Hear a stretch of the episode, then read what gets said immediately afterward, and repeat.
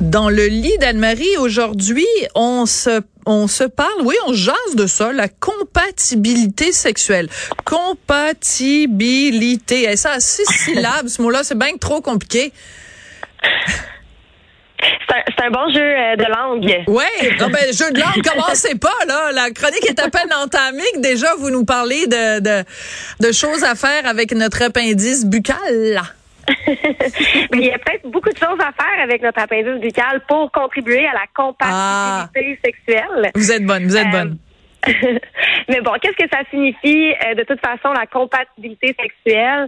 Ben en fait, euh, je pense qu'il y a beaucoup de gens qui se posent la question puis qui la recherchent dans leur sphère intime, dans les rapports sexuels c'est euh, dans quelle mesure nos besoins, nos désirs sexuels s'accordent avec ceux d'un ou de une partenaire? Euh, bon, il y a des gens qui vont ressentir ça spontanément euh, dans leur relation, mais je vous dirais que parfois il faut y travailler et ça c'est la bonne nouvelle parce que c'est quelque chose qui est fluide et ben si on met les efforts pour renforcer le lien, ben ça peut fonctionner.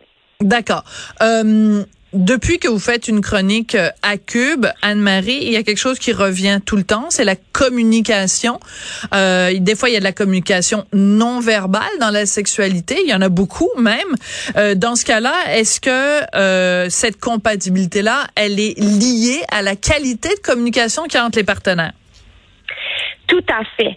Donc, je sais qu'on on, martèle un peu euh, la communication dans le cerveau des gens, puis les gens vont dire, OK, c'est une question de communication, c'est une question de communication, mais en même temps, la sexualité est tellement un sujet qui a été tabou longtemps mm. qu'on n'a pas le réflexe nécessairement de, de se questionner, d'en parler.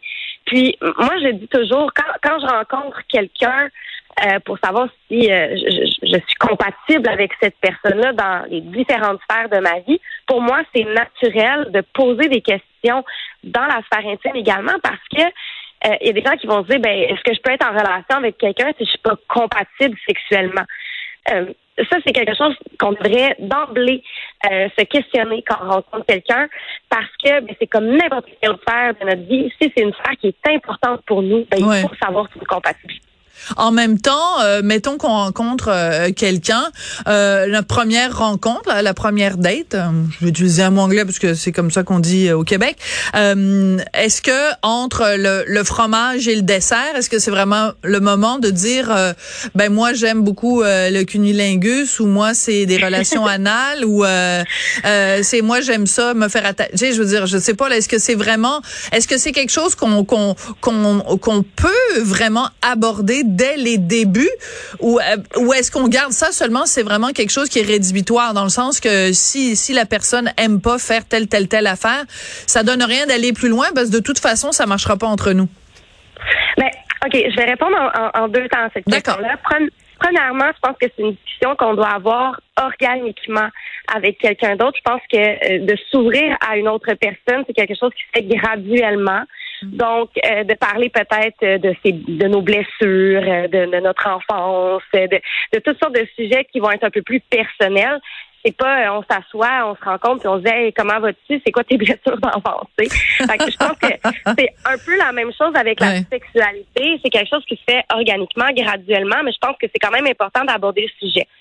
En deuxième temps, je pense que c'est pas toujours une question de pratique, de position, de, de, de de, de fantasme, je pense que c'est aussi une question d'ouverture. Et c'est là qu'on la retrouve, la compatibilité. Est-ce qu'on est ouvert à la discussion? Elle vient de où, ton éducation sexuelle? Comment tu vois ça, la sexualité? Sans nécessairement dire, ben moi, j'aime ça euh, quand on, on, me touche de gauche à droite, de haut en bas. De, sans être très graphique, on peut tout simplement euh, aller euh, questionner la personne à savoir elle est où ton ouverture, puis est-ce que tu es prêt à faire du chemin vers moi dans cette sphère-là si on voit qu'on n'est pas toujours aligné? Ouais. En même temps, il y a la théorie. Moi, euh, dans la vie, j'aime beaucoup les travaux pratiques. Sais, la théorie, à un moment donné, là, ça va faire. faut faire des travaux pratiques. Alors, on aura beau parler avec l'autre, puis euh, dialoguer, puis tout ça, mais je veux dire, c'est entre les deux draps ou sur le comptoir de cuisine ou même sur le plancher de cuisine que euh, on va vraiment euh, savoir si c'est on est compatible ou pas. Est-ce qu'à un moment donné, il n'y a pas aussi, il faut pas trop intellectualiser ces choses-là. C'est nos corps qui le savent si si si ça fonctionne ou si ça fonctionne pas. C'est un très bon point. Puis oui, je pense qu'il y a une chimie qui se fait, une connexion qui se fait, mais euh, il faut pas oublier non plus que c'est encore tout nouveau de parler de sexualité, puis qu'on est très, euh, on a été socialisé à travers des scripts sexuels très euh, très linéaire. Hein. On va parler d'entrée, repas, dessert, préliminaire, euh, euh, pénétration, orgasme, par exemple, dans un contexte hétérosexuel. Puis les gens le font de manière naturelle, sans nécessairement se questionner toujours à savoir si c'est vraiment ce qu'ils ont envie de faire. Donc d'abord de voir ce que nous, on a envie de vivre dans notre sexualité. Puis ça, vous pouvez le découvrir lors de la masturbation, à quoi vous fantasmez quand euh, vous, vous caressez, quand vous êtes seul, etc. Euh, quel genre de musique vous aimez écouter, euh, quel genre d'ambiance? La musique? absolument. Ah, moi, non, pas de musique. Ben, absolument. La musique? Ben oui, ah, les études, le, oui, oui, absolument. Puis les, les, études prouvent que chez les femmes, notre canal auditif en est un des plus puissants dans notre communication. Et donc, chez les femmes, et c'est pour ça que la porno audio a pris beaucoup d'ampleur dans les dernières années, que euh, les femmes, les sons, les paroles, la oui, oui, oui. ça peut être quelque chose qui... Oui. Attention, parce que je viens de dire oui, oui, oui, là, comme si j'étais... non, c'était pas un oui, oui, oui, j'approuvais ce que vous disiez. Mais euh, donc, c'est pas la même chose, écouter de la musique et écouter euh, un partenaire ou écouter des, des, des mots des mots chargés. c'est pas c'est pas c'est pas la même chose. Mais j'aimerais ça qu'on fasse une chronique sur la musique. puis on pourrait peut-être faire un sondage interne ici à, à Cube Radio, anonyme anonyme. Je vais mettre une boîte en carton et puis je vais demander aux gens euh, avec qui je travaille euh, tous les jours de mettre sur un petit bout de papier. Est-ce que vous écoutez de la musique quand vous vous masturbez? Euh, Est-ce que vous écoutez de la musique quand vous faites l'amour avec un ou des partenaires? Et on va révéler en primeur les résultats du sondage pendant votre chronique. Est-ce que ça vous va, Anne-Marie? J'adore ça. Puis pour ceux et celles qui le font, nous écrire votre chanson préférée. Ah ben oui. Puis on en fera jouer des extraits. Vous allez avoir des, des gens qui vont ils vont jouir à travers toute la station. Ça va être de toute beauté. Merci beaucoup Anne-Marie. oui, on va avoir une belle liste.